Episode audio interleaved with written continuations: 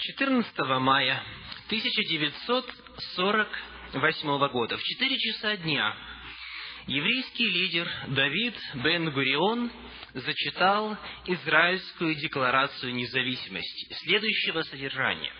В соответствии с естественным правом и историей еврейского народа, а также резолюцией ООН, мы провозглашаем образование на Святой Земле еврейского государства, которое с этих пор будет носить имя государства Израиль. На следующий день, 15 мая, новообразованное государство признали Соединенные Штаты Америки. Вскоре телеграмма того же содержания пришла и из Союза Советских Социалистических Республик. Далее последовал целый ряд войн – в результате которых за Израилем осталась только часть той территории, которая раньше принадлежала этому народу. В книге «Бытие», в 15 главе, в 8 тексте, Бог обещал Аврааму следующее. Книга «Бытие», 15 глава, текст 8 говорит, «В тот день заключил Господь завет с Авраамом, сказав, потомству твоему даю я землю сию, от реки Египетской до великой реки, реки Ефрата. Давайте посмотрим на ту территорию, которую Господь обещал дать потомкам Авраама от великой реки, Египетской до реки Ефрата. Итак, вот на экране карта – вот какой должна была быть территория израильского государства. Вот река Египетская Нил, вот река Ефрат. То есть все это пространство должно было принадлежать Израилю. И сегодня, когда мы смотрим на границы современного Израиля, мы задаем вопрос – Является ли это исполнением ветхозаветных пророчеств о восстановлении израильского государства? В начале 90-х годов население этой страны составляло около пяти миллионов. И несмотря на то, что население Израиля постоянно растет, сегодня только в Соединенных Штатах Америки э, евреев несколько раз больше, чем в Израиле в России, в республиках бывшего Советского Союза также очень много представителей этого народа. Сегодня мы с вами попытаемся на основании священного писания определить, было ли то, что произошло в 1848, в 1948 году. Было ли это исполнением библейского пророчества о восстановлении территории, о восстановлении государства Израиль. Существует так называемая теория семилетнего периода, согласно которой в последнее время Антихрист заключит договор с Израилем, и произойдет восстановление Иерусалимского храма – на протяжении этих семи лет Израиль будет играть особую роль в событиях последних дней. И эта теория семилетнего периода основана на трех столпах, на трех основаниях. Вот здесь на экране вы видите стол на трех ножках. Первое основание – это книга Даниила, 9 глава, 27 текст, где говорится о последней семидесятой седьмине из пророчества Даниила, и о том, что в середине седьмины будет а, заключен завет, или утвердит завет для многих одна седьмина, сказано, а в середине седьмины прекратятся жертва и приношение. Второе основание этой теории – это послание к римлянам, 11 глава, тексты 25 и 26 где сказано, что ожесточение Израиля произошло отчасти до времени, пока войдет полное число язычников, и так весь Израиль спасется. То есть, согласно этой теории семилетнего периода, произойдет полное а, обращение евреев а, к Иисусу Христу в последнее время. И а, Поэтому они смогут играть эту особую роль в связи с семилетним периодом.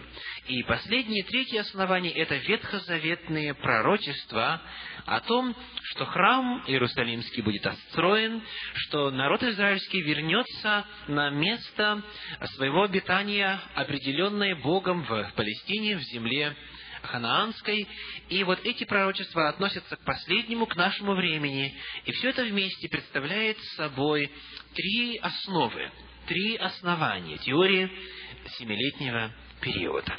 И сегодня на основании Священного Писания мы должны будем проверить, имеет ли эта теория в действительности прочные основы. Мы посмотрим на каждое из этих трех оснований. И мы посмотрим, что Священное Писание говорит о роли израильского народа, о роли Израиля как государства и о восстановлении храма в последние дни. Итак, переходим к исследованию первого основания, а именно девятой главы книги Даниила. Девятая глава книги Даниила, тексты с 23 по 27, как раз содержат пророчество, на последнюю часть которого ссылаются как на предсказание о семилетнем периоде в последние дни, как особое время правления Антихриста. Итак, книга Даниила, 9 глава, а, с 23 текста по 27. Итак, давайте прочтем 24. «Семьдесят седьмин определены для народа твоего». Эти слова, напоминаю, говорит Даниилу ангел Гавриил. И говорит, «Семьдесят седьмин определены для народа твоего, из святого города твоего». И вот для чего они определены, эти семьдесят седьмин. Чтобы покрыто было преступление, запечатаны были грехи и заглажены беззакония – и чтобы приведена была правда вечная, и запечатаны были видения, и пророк, и помазан был святый святых. Итак, Даниил слышит здесь весть о том, что для еврейского народа Бог определил 70 седьмин, для того, чтобы за это время он мог совершить, то есть израильский народ мог совершить все то, о чем указано в 24 тексте. И вот Далее, здесь же, в этом пророчестве, предлагается и точка отсчета для начала этих 70 лет.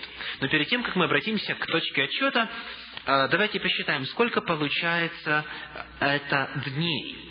Седьмина – это неделя, и э, сказано 70 седьмин определено, то есть это 490 дней. 490 дней равняется 490 а, а, буквальным годам.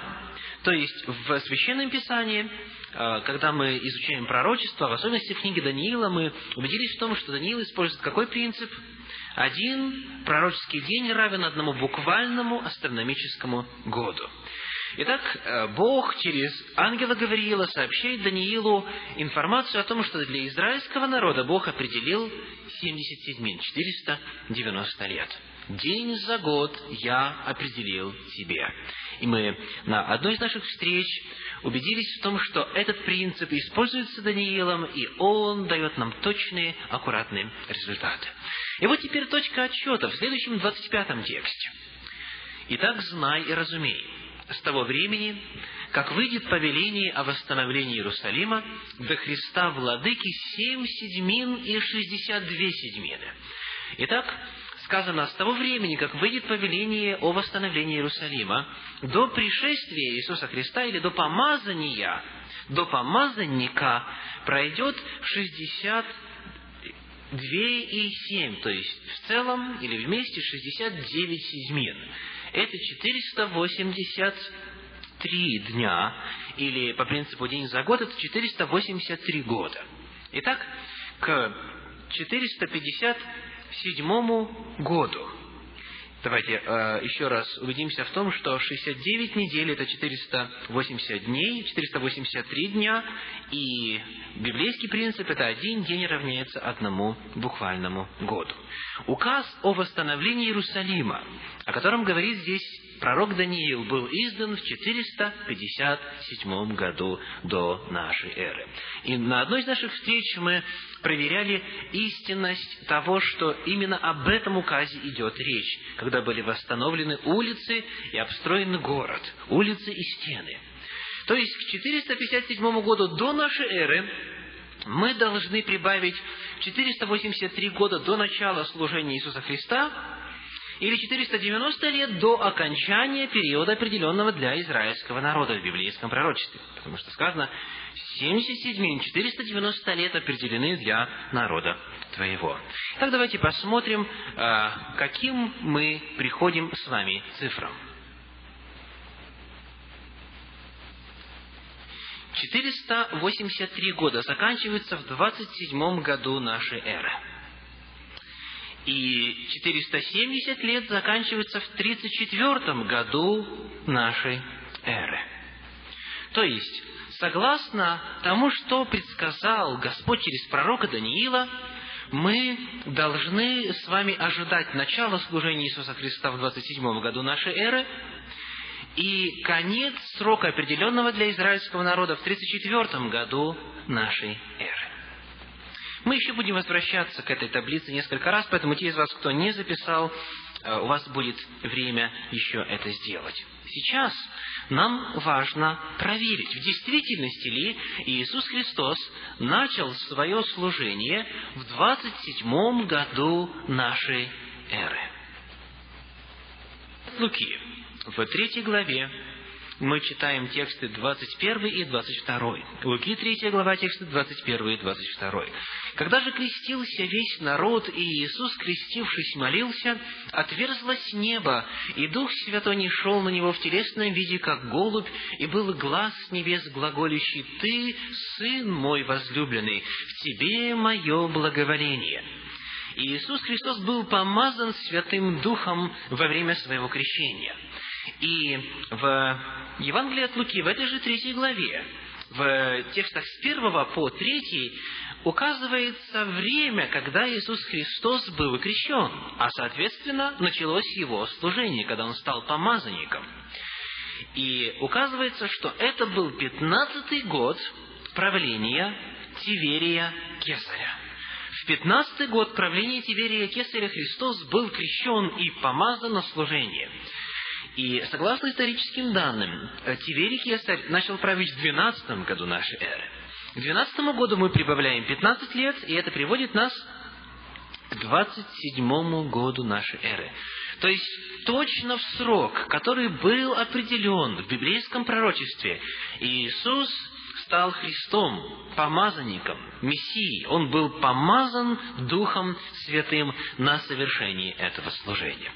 Итак, первая часть этого пророчества нами проверена, но дальше Священное Писание говорит, в 26 тексте 9 главы книги Даниила, «И по истечении 62 седьмин предан будет смерти Христос, и не будет».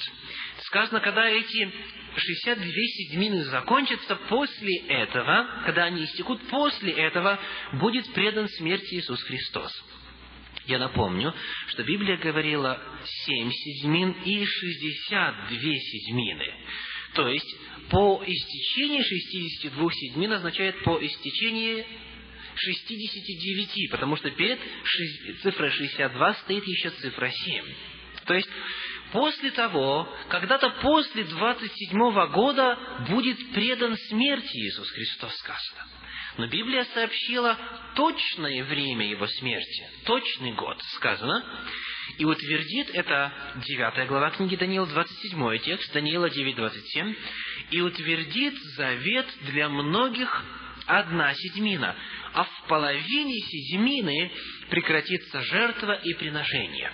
И так сказано, что в половине седьмины, то есть там осталась последняя семидесятая седьмина из девятой главы книги Даниила. В середине седьмины, то есть через сколько? через три с половиной года будет предан смерти Христос, в результате чего будет заключен завет и а, прекратится жертва и приношение. Когда Иисус Христос был распят в действительности в 31 году нашей эры, спустя три с половиной года после начала своего служения, когда Христос был распят на кресте, тогда в это время, помните, что произошло в храме? Сказано, завеса разодралась надвое сверху донизу, и земля потряслась, и камни расселись. То есть Бог сам показал, что вот это церемониальное служение, приношение жертв и совершение иных обрядов, оно больше не имеет никакого смысла, потому что была принесена истинная жертва. Итак, давайте снова обратимся теперь к нашей схеме. 69 седьмин заканчивается в 27 году. Это начало служения Иисуса Христа. В половине седьмины, через три с половиной года, то есть в 31 году, весной 14-го Ниссана, Иисус Христос был распят. Был заключен Новый Завет. А, Новый Завет в крови Иисуса Христа. И в это же время перестала быть далее нужда в принесении жертв. И нам осталось еще три с половиной года, да, последняя половина седьмины. То есть она приводит нас к 34 году нашей эры. И нам сейчас с вами предстоит выяснить, что же произошло тогда, когда промежуток времени предложенный Господом для израильского народа или отведенный для израильского народа, отведенный для цели, которые указаны в 9 главе книги Даниила, чтобы покрыто было преступление, запечатаны были грехи, заглажены беззакония, приведена правда вечная и так далее, и так далее. Бог отвел особое время благодати еще для израильского народа, и этот промежуток времени закончился в 34 году нашей эры. Что же произошло тогда? Чем знаменательна эта дата, 34 год? В книге «Деяния апостолов» в седьмой главе описывается казнь первого мученика за веру в Иисуса Христа. Помните, как его звали? Стефан. Один из семи диаконов, человек, который обладал силой Святого Духа и совершал чудеса в народе, и пользовался большим уважением и популярностью, он проповедовал об Иисусе Христе.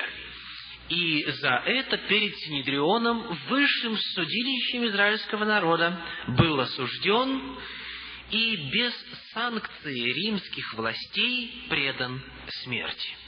И когда он рассказывал об Иисусе Христе, когда он рассказывал о том, что видит небеса отверстые, и Иисуса Христа, находящегося одесную престола Божия, сказано, что они закричали, устремились на Него, скрежетали зубами, раздирали свои одежды и побили Его камнями. Это произошло в 34 году нашей эры. В 34 году нашей эры, согласно хронологии, предложенной в книге «Деяния апостолов», произошло первое уничтожение – произошла первая смерть первого мученика христианской веры. И он был убит только за то, что он верил в Иисуса Христа как Мессию, пришедшего для израильского, для еврейского народа. И когда мы с вами смотрим на книгу «Деяния апостолов», мы видим, что седьмая глава представляет собой очень важный водораздел в книге «Деяния апостолов». Что имеется в виду? Давайте посмотрим вначале на Евангелие от Матфея, 10 главу, тексты 5 и 6. Евангелие от Матфея, 10 глава, тексты 5 и 6. Еще во время служения Иисуса Христа еще во время его пребывания на земле Христос посылал своих учеников на проповедь. И вот в 10 главе Евангелия от Матфея, в текстах 5 и 6, мы читаем «Сих двенадцать послал Иисус и заповедал им, говоря, «На путь к язычникам не ходите, и в город Самарянский не входите, а идите наипаче к погибшим овцам дома Израилева». Итак, Иисус Христос во время своего пребывания на земле э, не посылал учеников и даже не позволял им проповедовать самарянам, или язычникам. Давайте посмотрим на карту э, первого века и э, попытаемся увидеть, где находилась Самария. Итак, вот посмотрим на то место, где находился Иерусалим, вот здесь, вот Иудея, а вот Самария. Дальше, вот здесь, и там, и вверху языческая территория, там живут язычники. То есть Христос говорит, проповедуйте только вот здесь, в Иудее, и вот здесь повыше была Галилея. А в Самарию не ходите, потому что самаряне, они были наполовину евреями, наполовину язычниками, и к язычникам не ходите, не проповедуйте.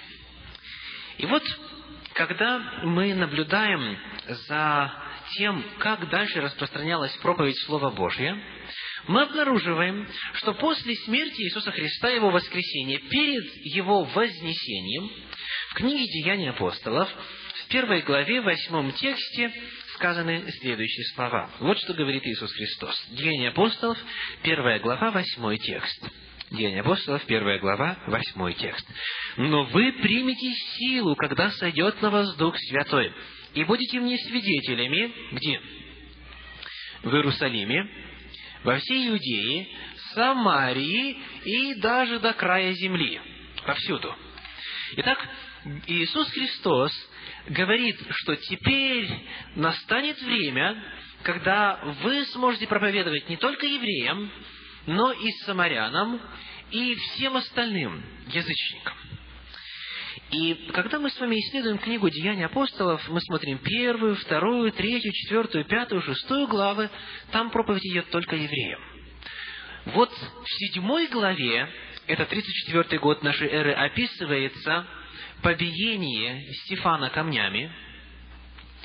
И в восьмой главе, в следующей главе, описывается проповедь кому? Самарянам вот на эту территорию. После смерти Стефана, после его гибели, после его казни, пошли проповедовать в Самарию. Восьмая глава, пятый текст. Так Филипп пришел в город Самарийский и проповедовал им Христа. Народ единодушно внимал тому, что говорил Филипп, слыша и видя, какие он творил чудеса. Иными словами, только после смерти Стефана, как первого мученика, когда народ израильский в лице своих руководителей официальным решением, решением Синедриона, отказывается от последователей Иисуса Христа и от этого учения, после этого только наступает время проповеди самарянам и затем язычникам.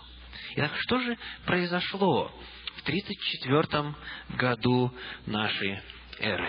Это был очень важный переломный момент. Здесь, когда народ израильский был перед выбором принять Иисуса Христа или отвергнуть, в 31 году, опять же, руководители народа, они предали смерти Иисуса Христа. Но дальше прошло три с половиной года, и теперь уже последователи Иисуса Христа их же братья по крови и по общей вере предают на смерть. И вы помните, когда распинали Иисуса Христа, фарисеям нужно было получить санкцию кого? Римского правителя, Пилата. Потому что в то время, в первом веке нашей эры, они не имели права применять смертную казнь без разрешения на то римских властей. Но вот здесь мы видим уже в случае со Стефаном, они настолько были настроены против христианства, настолько были настроены против учения Иисуса Христа, что они не спросили, не получили позволения римских властей, а приняли это самостоятельное решение Синедрионом, официальным органом, управляющим той страны. И после этого начинается проповедь самарянам. После этого начинается проповедь не евреям. Итак, что же произошло? В 1934 году заканчивается период времени, отпущенный израильскому народу. И, к сожалению, мы видим, что израильский народ в целом не на уровне личности, а в целом, как, как э, э, официальное правительство, как страна, отвергли Иисуса Христа и в 1934 году совершили первое убийство его последователей, в данном случае Стефана. И после этого проповедь начинает распространяться самарянам и язычникам. То есть период времени в 490 лет, к сожалению, не был использован как должно. Он не был использован так, как Бог того хотел. Этот период времени отпущенный для израильского народа для того, чтобы были заглажены грехи, были отпущены беззакония, чтобы была приведена правда вечная. То есть, чтобы люди приняли Мессию, который пришел в первую очередь спасать погибших овец дома Израилева. Этого всего не произошло. Библия говорит, пришел к своим, и свои не приняли. То есть 34 год – это очень важный год в библейском пророчестве, потому что этим годом заканчивается время, отпущенное для израильского народа в библейском пророчестве. И если бы это время было использовано должным образом, тогда история нашей земли была бы совершенно иной. Но этого, к сожалению, не произошло. И поэтому, когда мы читаем то, что Иисус Христос предвидел о будущем этого народа, и храма, и города, в Евангелии от Матфея, в 24 главе, мы читаем следующие слова. Евангелие от Матфея, 24 глава, мы будем читать тексты с 15 по 18. Матфея, 24 глава, тексты с 15 по 18. «Итак, когда увидите мерзость запустения, реченную через пророка Даниила, стоящую на святом месте, читающий да разумеет, тогда находящиеся в Иудее добегут в горы, и кто на кровле, тот да не сходит взять что-нибудь из дома своего, и кто на поле, тот да не обращается назад взять одежды свои. Христос ссылается на пророчество Даниила, и говорит, что Даниил предсказал, что мерзость запустения – и э, мерзость запустения предсказана как раз в девятой главе книги Даниила. Сказано, на крыле святилища будет мерзость запустения. И Христос говорит, что когда вы эту мерзость запустения увидите, тогда спасайтесь в горы. То знайте, что приблизилось время запустения. И вот в Евангелии от Луки Христос вернее, евангелист Лука, он предлагает те же самые слова Иисуса Христа, но добавляет некоторые очень важные детали, которые позволят нам понять, что такое мерзость запустения, которая должна наступить после окончания 490 лет, которая должна наступить когда-то после 34 года, когда закончилось время, отпущенное для израильского народа. Итак, Евангелие от Луки, 21 глава, тексты с 20 по 24. Евангелие от Луки, 21 глава, тексты с 20 по 24.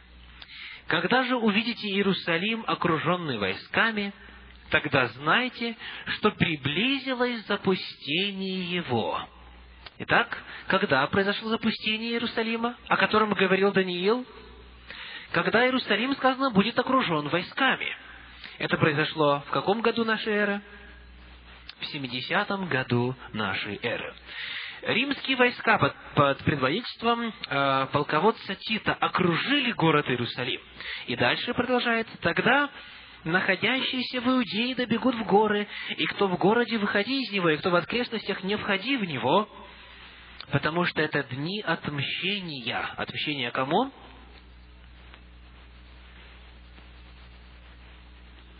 Да, отмщение израильскому народу, который не всем, обратите внимание – а тем, кто не принял Иисуса Христа. Потому что христиане, как гласит э, история, они смогли воспользоваться тем, что Тит неожиданно отошел от Иерусалима, и они убежали. Потому что Христос их предупредил, и никто из них не погиб. Это очень интересная история. Так вот что дальше. Потому что это дни отмщения, да исполнится все написанное. Написанное где? Снова у пророка Даниила. Это та же самая девятая глава о мерзости запустения. И дальше сказано, Горе же беременным и питающим состами в те дни, ибо великое будет бедствие на земле, и гнев на народ сей. И падут от острия меча, и отведутся в плен во все народы. Итак, в 70-м году нашей эры После того, как закончился период времени, отпущенный израильскому народу, а он закончился в 1934 году, произошло разрушение храма, уничтожение Иерусалима, и точно пророчество исполнилось. Израильский народ был расселен в разные, в разные, в разные страны. И сказано, падут от острия меча и отведутся в плен во все народы. Итак, мы с вами выяснили, таким образом, к какому промежутку времени относится последняя, семидесятая седьмина из девятой главы книги пророка Даниила. Итак, в Священном Писании нет никакого основания относить или отрывать вот эту последнюю седьмину, вот она, последняя седьмина, часть, она является частью 70 седьмин, нет никакого библейского основания отрывать ее отсюда, от ее исторического контекста, и уносить куда-то в неизвестное далекое будущее. Нигде в Библии вы не найдете утверждение о том, что семь лет каких-то будут в конце времени. Это пророчество исполнилось в связи со служением и смертью Иисуса Христа и ранней историей христианской церкви. Христос умер в половине седьмины, и э, в 1934 году произошло событие, которое положило э, конец историческому периоду в 490 лет. Поэтому на основании этого исследования мы приходим к выводу, что первые основания теории семилетнего периода, то есть Даниила 9 глава, 27 текст, не является фактически основанием. Библия не учит тому, что будет семилетний период.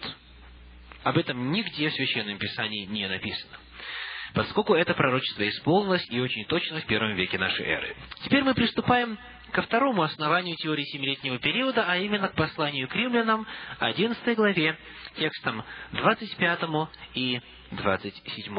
Итак, приглашаю вас открыть в Священном Писании послание к римлянам, 11 главу, тексты 25 и 27. Вернее, 25 и 26. Здесь сказаны следующие очень важные слова.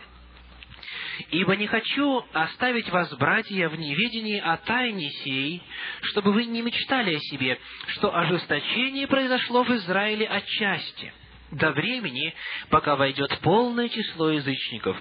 И так весь Израиль спасется. Как написано, «Приидет от Сиона Избавитель и отвратит нечестие от Иакова».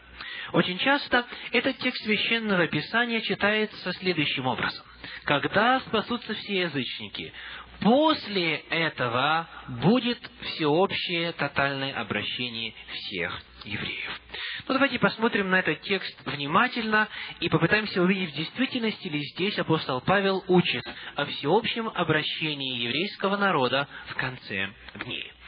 Итак, посмотрим на самые важные ключевые слова, используемые здесь, в этих текстах. Сказано, ожесточение произошло в Израиле отчасти. Первое слово, которое мы будем исследовать, это «отчасти». Что означает это слово? Отчасти в смысле размеров, то есть часть народа приняла, а часть отвергла Иисуса Христа, или отчасти в смысле времени, то есть на какую-то часть времени они как бы а, в целом отвергли, а потом примут. В оригинале используется греческое слово «мерос». Для тех, кто записывает еще раз, греческое слово «мерос». Отсюда наша мера. И оно буквально означает часть, доля, отделение. То есть речь идет о том, что часть израильского народа, небольшая часть в первом веке приняла Иисуса Христа – а остальная часть не приняла, ожесточилась. Давайте попытаемся увидеть это на следующем графике. Формирование Израиля.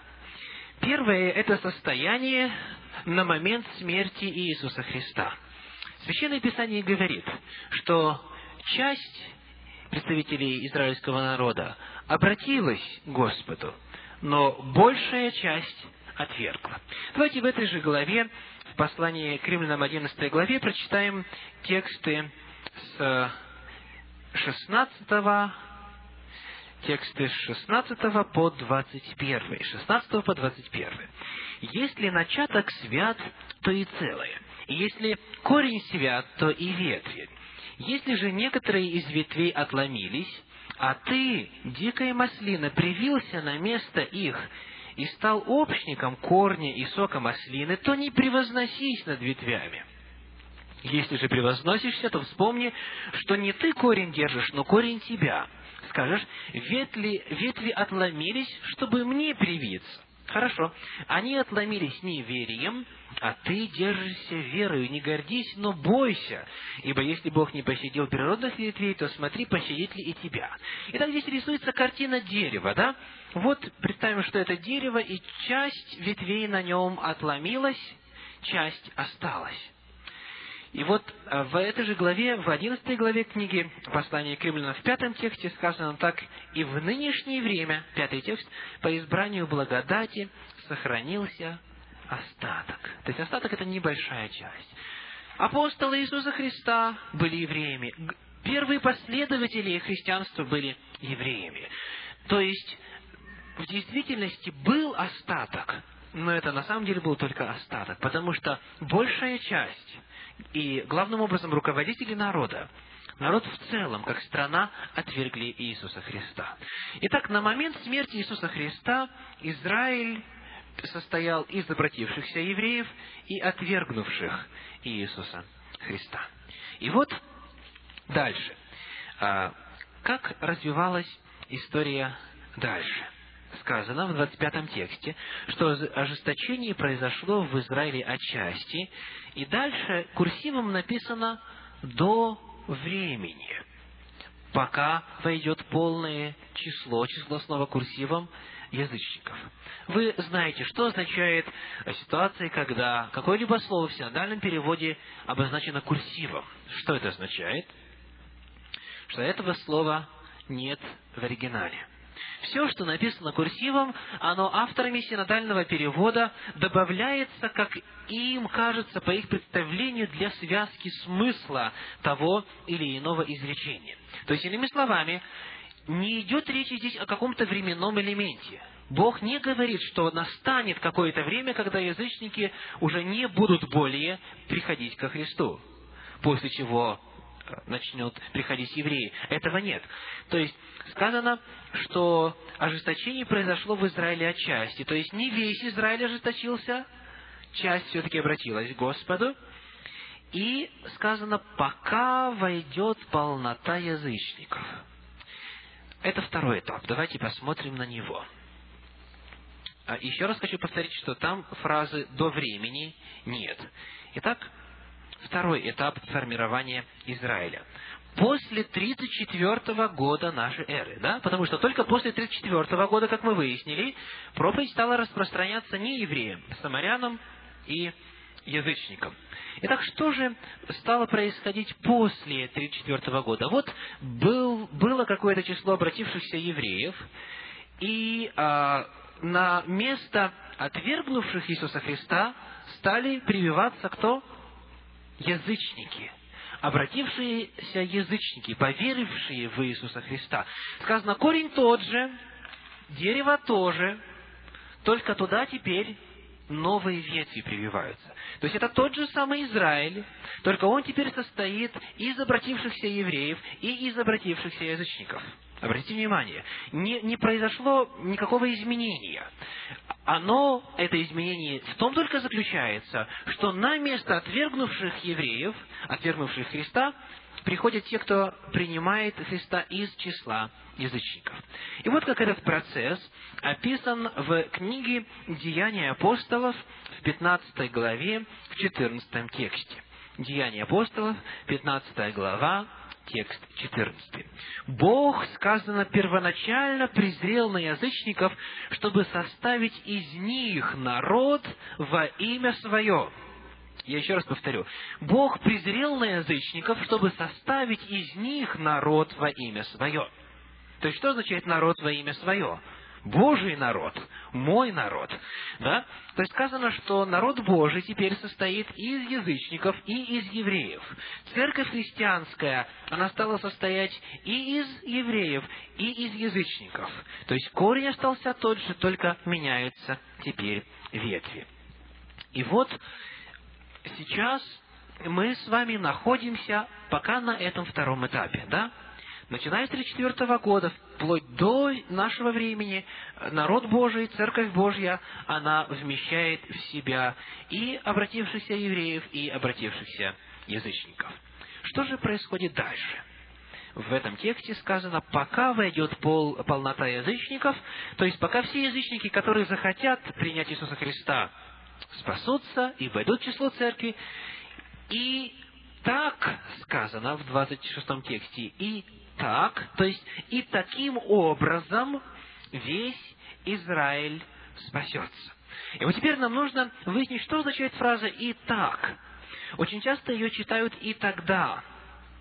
То есть, как бы после того, как закончится время язычников, после этого наступит время, когда все евреи спасутся. Но Библия так не говорит. Библия говорит, что весь Израиль спасется таким образом. Каким образом?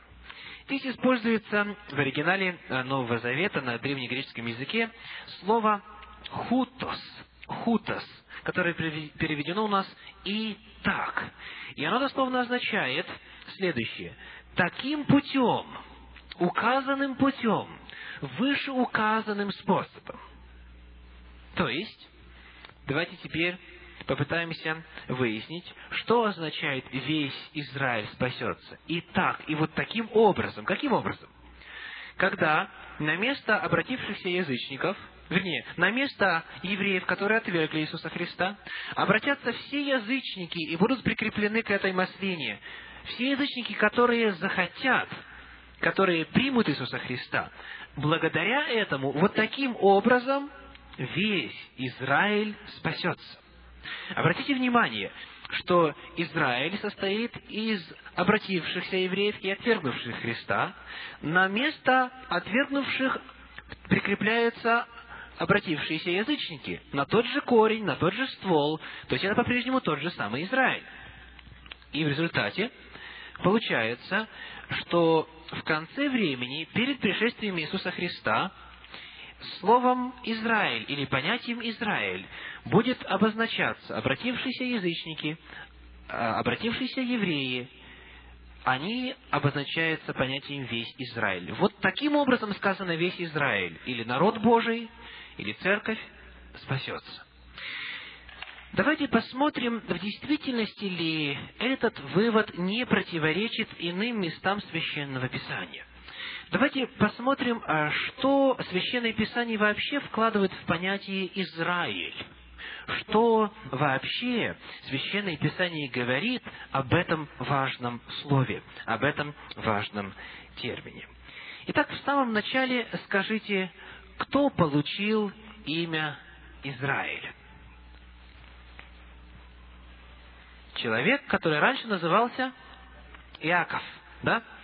После того, как Господь явился ему ночью на обратном пути от Лавана в дом своего отца, Иаков возвращался, и, сказано, боролся с ним некто. И в результате этого особого общения с э, сверхъестественным существом он получил новое имя – Израиль. Сказано, отныне ты не будешь называться Иаков, в переводе хитрец или обманщик или лжец, а будешь называться Израиль что может переводиться как а, «Бог мой победитель» или э, «Я буду побеждать с Богом», или в любом случае идея победителя там есть в этом слове. То есть Израиль – это человек в самом начале. Дальше. Что дальше стало обозначаться этим термином Израиль? Давайте посмотрим на карту. Когда народ израильский уже вышел из египетского рабства, и когда они заняли территорию, данную им Господом, то весь народ, вся вот эта территория, которая была обещана от реки Нила до велик, великой реки, реки Ефрата, она дана была израильскому народу. И весь народ назывался Израиль. То есть теперь Израилем называется не один человек, а все двенадцать колен. Весь народ, все потомки Авраама. Но потом, после царствования Соломона, происходит разделение царства израильского на две части. На так называемое Северное царство и Южное царство. Южное царство стало называться Иуда, или Иудея, а Северное царство стало называться Израиль. Есть теперь Израиль это всего лишь десять колен, десять племен из бывших двенадцати. То есть мы видим, как термин Израиль, он постепенно движется. Вначале это один человек, затем это все двенадцать колен, затем только десять из двенадцати колен. А в каком смысле и с какой смысловой нагрузкой используется термин «Израиль» в Новом Завете. Давайте откроем с вами ряд мест из Священного Писания. Весь Израиль. В книге «Послание к римлянам» во второй главе тексты 28 и 29. Римлянам, вторая глава, тексты 28 и 29. В Новом Завете – Ибо не тот иудей, кто таков по наружности, и не то обрезание, которое наружно, на плоти, но тот иудей, кто внутренно таков, и то обрезание, которое в сердце по духу, а не по букве. Ему и похвала не от людей, но от Бога. Дальше. В послании к римлянам в 4 главе, в 11 тексте сказано, Римлянам 4.11, «И знак обрезания он получил как печать праведности через веру, которую имел вне обрезания». И речь идет о ком? Об Аврааме, и сказано, что он стал отцом всех верующих в необрезании, чтобы и им изменилась праведность. Оказывается, отцом язычников, которые поверили, является также кто? Авраам. Библия говорит, что он стал отцом всех верующих. Если у меня или у кого-нибудь из э, людей, живущих сегодня, которые не могут проследить свою э, родословную до Авраама. Есть вера в Иисуса Христа, то они кто, Библия говорит? Они дети Авраама, да? Они потомки Авраама. Дальше. Читаем в послании к римлянам в 9 главе, текст 8. Римлянам 9 глава, текст 8. То есть не плотские дети суть дети Божьи, но дети обетования признаются за семя. Дальше послание Галатам, 3 глава, тексты 28 и 29. Галатам, 3 глава, тексты 28 и 29. Здесь сказано следующее. «Нет уже иудея, ни язычника, ибо все вы одно во Христе Иисусе. В Новом Завете сказано, что нет в глазах Божьих теперь разницы между тем, кто человек по национальности. Принадлежал ли он или принадлежит ли он к избранному Божьему народу или нет. Нет уже иудея, ни язычника, ибо все вы одно во Христе Иисусе. И дальше очень важное утверждение. Если же вы Христовы, то вы семя Авраамова и по обетованию наследники. Итак, семенем Авраамовым называется в Священном Писании те, кто принимает Иисуса Христа, будь то язычники или евреи по национальности, и сказано, вот те, кто Христовы, они по обетованию наследники. Они наследники обетований, которые Бог дал изначально Аврааму. И это чрезвычайно важная идея, которая проходит через весь Новый Завет. Давайте посмотрим еще на послание филиппийцам, третью главу, третий текст. Филиппийцам, третья глава, третий текст. «Потому что обрезание мы, служащие Богу Духом и хвалящиеся Христом и Иисусом, а не на плоть, надеющиеся». Иными словами, Священное Писание говорит о том, что слово «евреи» или «потомки Авраама» или «дети Авраама» или слово «Израиль» в Новом Завете, оно относится ко всем верующим в Иисуса Христа. Если же вы Христовы, то вы семя Авраамова и по обетованию наследники. И поэтому послание к Ефесянам во второй главе, в текстах с 11 по 14, Священное Писание предлагает следующие очень важные слова. Ефесянам вторая глава, тексты э, 13, вернее, с 11 по 14. Итак, помните, что вы некогда язычники по плоти – которых называли необрезанными, так называемые обрезанные плотским обрезанием, совершенным руками.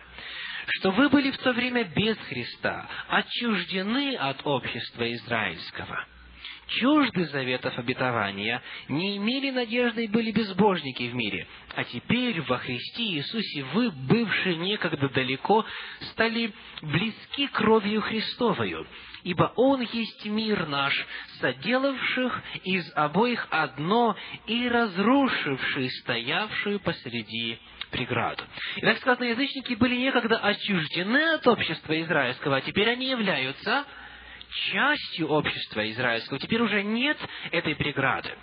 Поэтому те христиане, которые сегодня учат, что по-прежнему есть разделение на евреев и язычников, что по-прежнему есть разница между обрезанием и необрезанием, они противоречат тому, что сам Бог неоднократно говорит в Новом Завете, потому что Он говорит, нет иудея и елена, нет разницы между обрезанием и необрезанием. Итак, вот тот вывод, к которому мы пришли – что фраза «весь Израиль спасется» относится ко всем верующим людям, вне зависимости от национальности. Она подтверждается целым рядом иных мест Священного Писания, которые в огромном количестве можно обнаружить в Новом Завете. Поэтому, поэтому на основании всего этого мы видим, что апостол Павел сам в этой же 11 главе послания к, а, к римлянам не ожидал всеобщего, тотального обращения израильского народа в конце времени. Давайте посмотрим, что сам он пишет о перспективах всеобщего обращения. Итак, Римлянам 11 глава. Давайте э, прочитаем с вами текст 14, Римлянам 11, 14. Он говорит, «Не возбужу ли ревность в сродниках моих по плоти, и не спасу ли некоторых из них?» То есть он не питал радужных надежд о всеобщем обращении. Дальше, в этой же 11 э, главе, в пятом тексте сказано, «Так и в нынешнее время по избранию благодати сохранился остаток». Это на тот момент. А что о будущем? В этом же послании, в послании к римлянам, в 9 главе, в 27 тексте сказано следующее. Римлянам 9, 27. «А Исаия провозглашает об Израиле. Хотя бы сыны Израилевы были числом, как песок морской, только остаток спасется. То есть мы не можем ожидать, что апостол Павел сам себе противоречит. Мы не находим в Священном Писании подтверждения второго столпа теории о семилетнем периоде во главе с израильским народом и Израилем, где израильский народ, как предполагается, будет играть самую главную роль. Поэтому мы посмотрели, что первое основание этой теории на самом деле не является основанием. Второе основание, которое часто приводит в поддержку этой теории, также не поддерживается Священным Писанием. И мы сейчас переходим к третьему основанию – ветхозаветные пророчества. Ветхозаветные пророчества о том, что храм Иерусалимский будет восстановлен, что израильский народ и все евреи снова будут собраны в Палестине на месте своего обитания, и таким образом будет это все происходить во время, накануне пришествия Иисуса Христа. Итак, давайте попытаемся определить вот эти а, пророчества Ветхого Завета, о чем они говорят. В основном используется пророчество из книги пророка Исаии, он очень много говорит о восстановлении, из книги пророка Иеремии из книги пророка Иезекииля и из книги пророка Захарии. Из книги пророка Захарии. Для того, чтобы нам легче ориентироваться, я хочу поместить сейчас на экран схему, и мы посмотрим, к какому промежутку времени относились соответствующие пророчества. Итак, когда пророк Исаия пророчествует, он пророчествовал накануне ассирийского завоевания, когда Ассирия в 722 году завоевала Северное царство, которое называлось Израиль. И пророк Исаия предвидел вот это завоевание 722 года, и он предвидел э, и завоевание в 586 году, когда Иерусалим был фактически уничтожен, и когда храм был полностью разрушен. И пророк Исаия говорит о том, что после этого, после этого разрушения, после 722 года и после 586 года Господь снова соберет израильский народ – Э, в Палестину. И храм снова будет отстроен. И он даже называет имя человека, который издаст указ об этом. Как звали этого человека? Кир. И он в 44 главе, пророк Исаия в 44 главе, в текстах с 24 по 28, Исайя 44 глава, текст с 24 по 28, он называет человека по имени Кир и говорит о том, что он положит начало процессу восстановления храма и собиранию евреев опять назад на место, где они жили раньше. Иными словами, вот эти пророчества пророка Исаии, они относятся к возвращению после Вавилонского и Ассирийского плена. Скажите, исполнились ли эти пророчества? Да, исполнились. Господь вернул израильский народ из плена Вавилонского. Вернул. Был ли храм отстроен? Был. Был ли Иерусалим восстановлен? Был. Иными словами, эти пророчества исполнились. И он говорит, я приведу вас снова из страны северной, и ото всех иных народов вас приведу и поселю на этой земле. И эти пророчества уже исполнились. Дальше. Второй, вторая группа пророков, которые пророчествовали о восстановлении храма и о возвращении в Палестину, это пророки Иеремия, Иезекииль и Сахария. Они пророчествовали вот в это время э, касательно завоевания Иерусалима и завоевания уже Иудеи, Южного царства и разрушения храма, которое произошло в 586 году до нашей эры. В 586 году до нашей эры это пророчество о разрушении Иерусалима исполнилось, но Бог одновременно через пророка Иеремию сказал, что вы будете в плену сколько лет?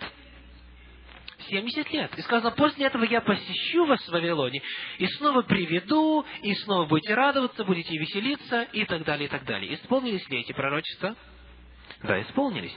Исполнились точно в срок. И книга а, Ездры очень подробно рассказывает, как Кир издал повеление, как они начали возвращаться, как потом Дарий издал повеление, потом царь Артаксеркс. То есть эти пророчества исполнились, исполнились в точности, как Господь и предсказал. Дальше, после этого, с 400, вот ошибка, не 475, а 457 год до нашей эры. Если кто неправильно записал, исправьте. В 457 году до нашей эры начинается особый промежуток времени, отведенный для израильского народа длиной в 490 лет. Сказано, 77 седьмины для народа твоего. И вот в 34 году этот период закончился, в 70 году нашей эры храм был снова разрушен. И Иерусалим был также завоеван и разрушен. И э, евреи снова были отведены в самые разные страны. Мы задаем вопрос. Есть ли в Священном Писании пророчество о том, что после вот этого разрушения Иерусалима в 70 году храм снова будет восстановлен. И если есть, то где? Все пророчества Ветхого Завета относились вот к этому восстановлению после Вавилонского плена. И они исполнились. Но после того, как срок милости или срок благодати, определенный для израильского народа, истек в 1934 году и истек с негативными результатами для большинства представителей этого народа, Бог больше нигде не обещал после этого найдите в Новом Завете хотя бы одно место, где сказано было бы, что храм Иерусалимский будет опять восстановлен, что израильский народ снова займет то место, которое было ему отведено. Не ту территорию, которую занимает государство Израиль сейчас, а территорию, которая была обещана от Нила до Ефрата. Сегодня, когда вы придете домой, посмотрите на карту, если есть у вас карта современного мира, и посмотрите, сколько стран должно исчезнуть для того, чтобы Израиль занял территорию, которая была обещана ему, от Нила до реки Ефрат. Итак, сегодня мы задаем вопрос, где указание в Новом Завете о том, что храм будет остановлен или восстановлен еще раз? Эти пророчества Ветхого Завета уже исполнились. Но там все-таки в пророчествах, пророчествах Ветхого Завета есть детали, которые не исполнились. Потому что Господь предсказывал, что израильский народ не только вернется на свою землю, храм не только будет восстановлен, но израильский народ займет главное ведущее место среди всех народов и окружающие народы будут приходить в Иерусалимский храм на поклонение, и что гора Дома Израиля восстанет во главу всех гор, и потекут к ней народы, и так далее, и так далее. Эти пророчества не исполнились. А они должны были исполниться именно тогда, когда народ вернулся из Вавилонского плена. Давайте посмотрим, почему они не исполнились. В книге пророка Иеремии в 18 главе в 18 главе книги пророка Иеремии, в текстах с 7 по 10, Бог говорит следующее. Иеремии, 18 глава, тексты 7 по 10. «Иногда я скажу о каком-либо народе и царстве, что искореню, сокрушу и погублю его. Но если народ этот, на который я это изрек, обратится от своих злых дел, я отлагаю то зло, которое помыслил сделать ему. А иногда скажу о каком-либо народе и царстве, что устрою и утвержу его, но если он будет делать злое пред очами моими и не слушаться гласа моего, я отменю то добро, которым хотел облагодетельствовать его. Так Бог говорит о том, что пророчество о процветании того или иного народа, о важно-политическом статусе этого народа, экономическом и ином процветании зависит от чего? От духовно-нравственного состояния этого народа. И сказано, иногда я скажу что-то доброе о каком-то народе. Но если этот народ делает злое и не исполняет мою волю, я что делаю? Отменяю то, что хотел сделать ему. Так говорит сам Господь. И вот давайте посмотрим. За этот промежуток времени, который Господь определил для израильского народа, было ли выполнено то, что Бог хотел – исполнил ли народ в целом волю Божью. Когда Господь давал повеление Моисею о строительстве переносной скинии, вот это двор скинии, вот медный жертвенник, всесожжение, вот это умывальница, и там дальше само святилище, где было святое святое святых, Господь дал очень точные подробные детали, как это все нужно построить. И в книге «Исход», в 25 главе, мы читаем в тексте 8 и 9 следующие слова. Исход, глава 25, тексты 8 и 9 говорят следующее. «И устроят они мне святилище, и буду обитать посреди их. Все, как я показываю тебе, и образец скини, и образец всех сосудов ее, так и сделаете. И когда вы читаете книгу «Исход», вы э, устаете от перечисления множества деталей. Брусья должны быть такой-то длины, такой-то ширины, такой-то материал. Значит, это сделай из этого, это сделай из того. Буквально целые-целые главы этому посвящены, очень детально, очень детально. Но что еще утомительнее, это то, что когда сказано и описывается, как они все это сделали, описывается в той же самой утомительной последовательности. Что брусья были сделаны такой-то длины, такой-то ширины. И вот в конце всего этого, как венец, в книге Исход в сороковой главе, в шестнадцатом тексте сказано следующее. Исход, сороковая глава, текст двенадцатый. Итак, вернее, 16, простите, Исход 40, 16. «И сделал Моисей все, как повелел ему Господь, так и сделал».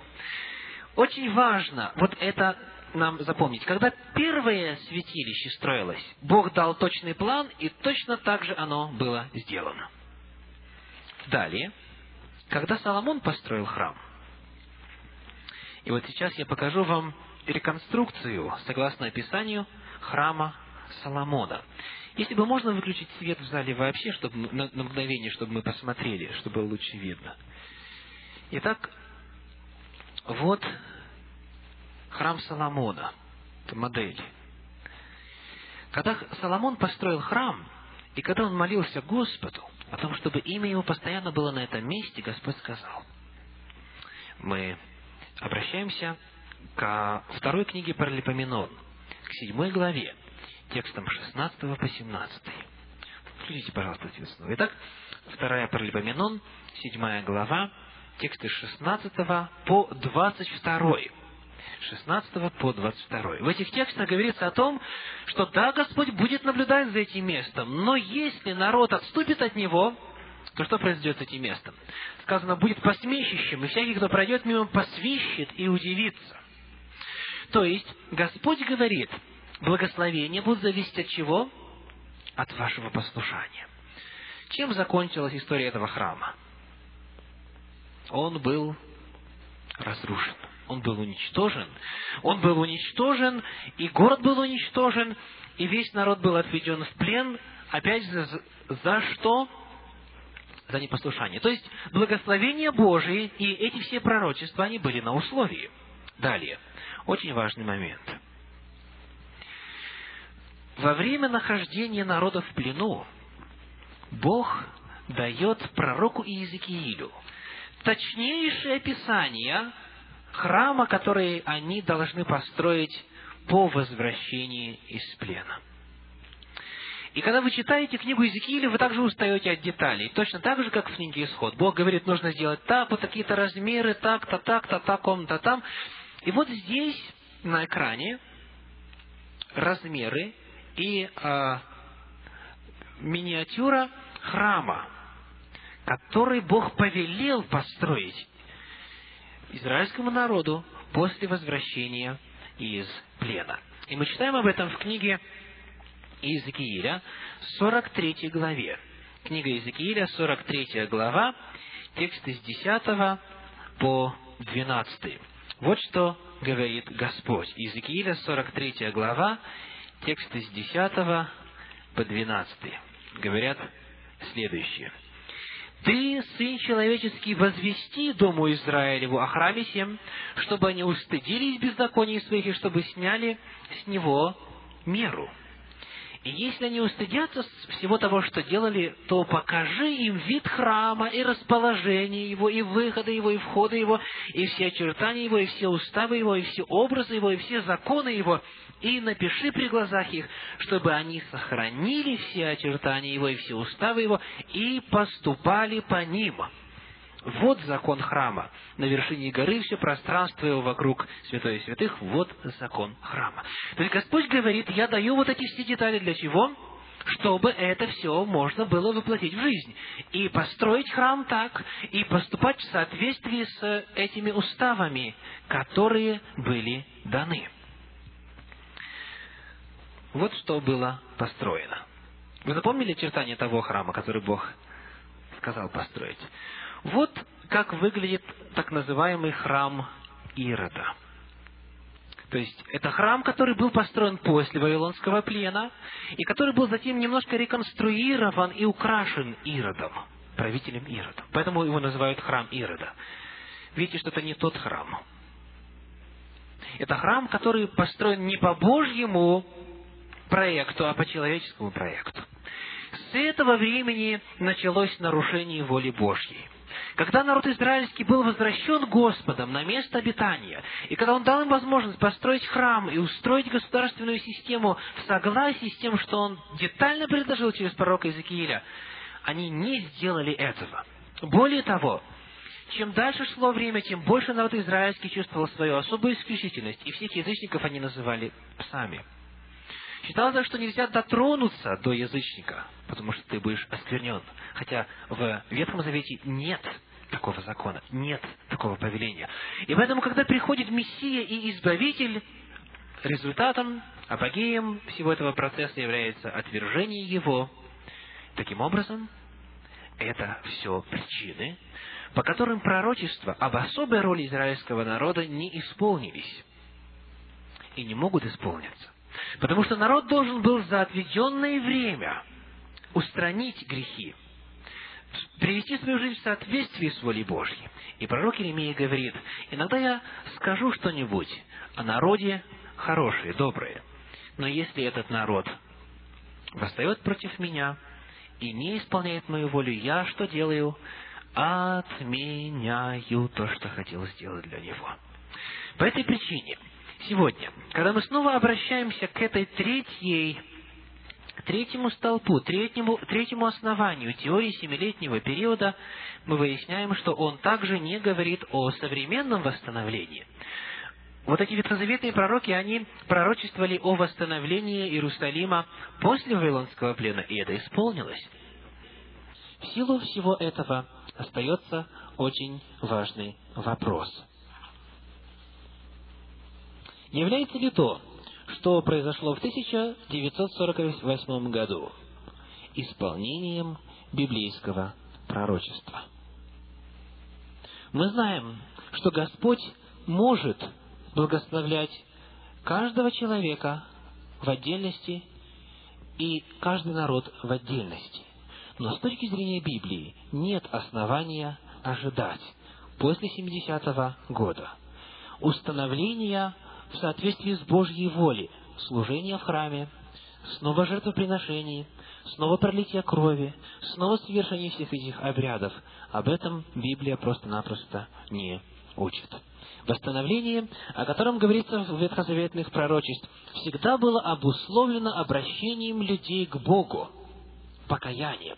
Всегда, когда народ каялся в своих грехах, когда он обращался к Господу, тогда Господь их восстанавливал.